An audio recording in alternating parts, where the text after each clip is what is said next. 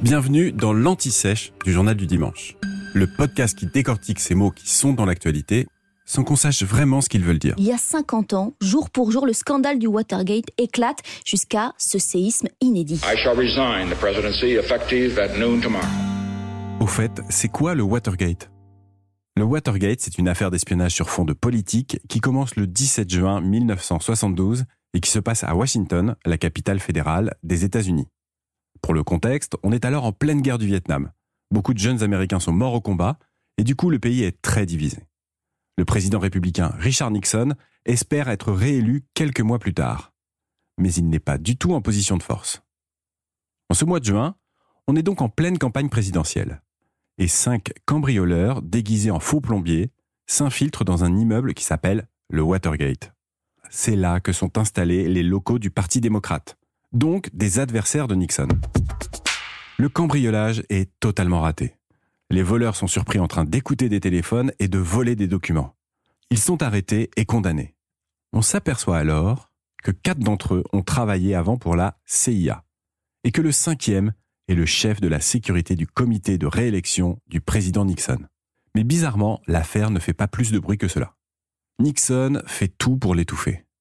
Et il est réélu quelques mois plus tard. En fait, c'est seulement l'année suivante que ça devient un vrai scandale d'État. Un informateur anonyme, une taupe qui se fait appeler Deep Throat, ça veut dire gorge profonde, commence à balancer des informations à deux jeunes journalistes du Washington Post, Bob Woodward et Carl Bernstein. Très vite, on peut lire dans leurs articles que Richard Nixon connaissait l'existence de ce cambriolage et qu'il savait surtout que l'objectif était de placer sur écoute ses adversaires politiques, de les espionner quoi. Après, tout s'enchaîne. Une commission d'enquête sénatoriale se met en place. Les auditions sont télévisées. Les Américains se passionnent pour cette affaire. On a de plus en plus de détails sur ce système d'écoute généralisé. L'implication du président se précise. Et le Congrès en vient à engager la procédure d'impeachment. L'objectif, c'est désormais de destituer le chef de l'État. Mais Richard Nixon ne veut pas subir cette humiliation. Il sait qu'il a déjà perdu. Il préfère démissionner.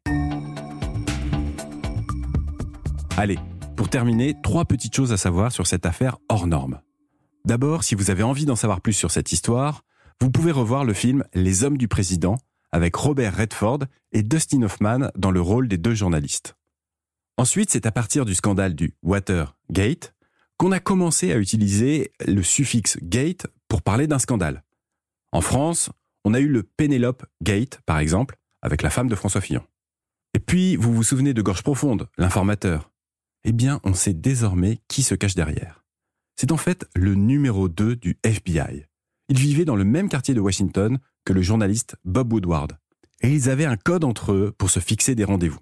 L'un faisait livrer le New York Times avec la page 20 entourée, et l'autre déplaçait un pot de fleurs sur son balcon. C'est mieux que dans les films. Vous venez d'écouter l'Anti-Sèche du Journal du Dimanche, le podcast qui répond à la question que vous n'osiez pas poser. Je suis Vivien Vergniaud et si vous avez aimé ce podcast, mieux si vous voulez écouter d'autres épisodes préparés par la rédaction du JDD, c'est facile. Abonnez-vous, suivez-nous, c'est gratuit. On vous donne rendez-vous trois fois par semaine en podcast et tous les jours sur le JDD.fr. À bientôt.